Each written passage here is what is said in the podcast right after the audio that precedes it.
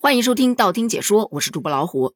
今年第五号台风杜苏芮于七月二十八日九时五十五分在福建泉州晋江市沿海登陆。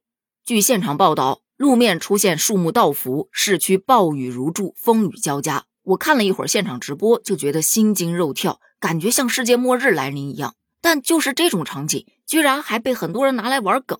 有小伙伴说：“赶紧去海边感受一下末日的氛围，记得在脖子上挂上身份证啊，免得不好认。”还有说暴雨像飞瀑一样倾泻而下，这哪是雨呀，这是水之结界，太酷了！这杜苏芮强的离谱，路径却妖的要命，风骚走位六六六啊！如果说你是微笑面对天灾，我觉得 OK，但如果把天灾当玩笑来开，就不太合适了吧？有调侃的，居然还有造谣的。据网友发布的一则视频当中，大风肆虐，有一体育场顶棚疑似有大型的缺口，于是就开始造谣了。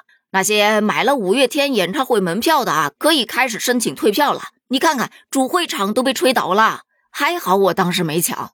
随后，该体育局工作人员就出来辟谣了，体育场只是顶棚外部的少量彩板表皮被台风掀起，主体结构是没有问题的。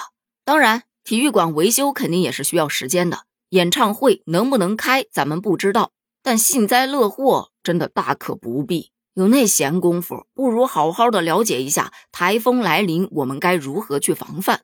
今天看到这样一则新闻，说整条街的胶带都因为台风已经被全部卖光了。有小伙伴不理解，台风跟胶带有什么必然联系吗？这个啊，还真的是沿海同胞们的经验所谈。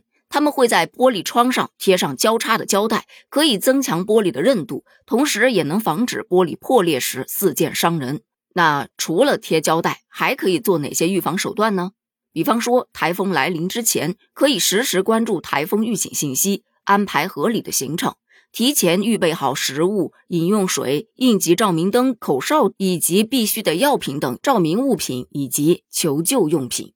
把阳台上的花盆呐，那些容易掉落的物品收回来，关好门窗。如果家里住的地方比较低，要提前撤离到安全区域。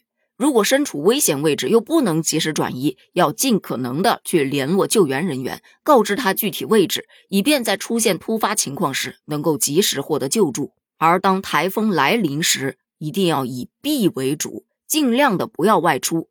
如果说必须要外出，要避开树木。广告牌、电线杆等等的，也要远离那些断头电线，绕开积水位置，因为有些小水坑你看起来挺浅的，踩下去也许会很深。另外，如果风雨突然减弱，也不能放松警惕，因为它可能是台风眼过境，而并非台风已经远离。不要擅自外出，短时间后狂风暴雨可能还会再度来袭。如果雷电比较频繁，也要谨慎使用电器，严防触电。台风过后也不能完全放松了，灾后出门一定要先了解路段的情况，不要到地质灾害易发的地区去。如果本身是已经撤离了，那么也得等台风预警信号完全解除，撤离地区被宣布为安全之后才能返回。回到家中也不能掉以轻心，像煤气、燃气管线、电线线路等等的设施设备，一定要仔细检查，确认安全后方可使用。另外，最主要的一个点，一定要注意防疫防病，尽量不喝生水，不吃生冷变质的食物，要注意餐具消毒，日常的消毒杀菌工作要及时跟上。如果不小心皮肤出现了伤口，也要及时的处理，避免伤口感染。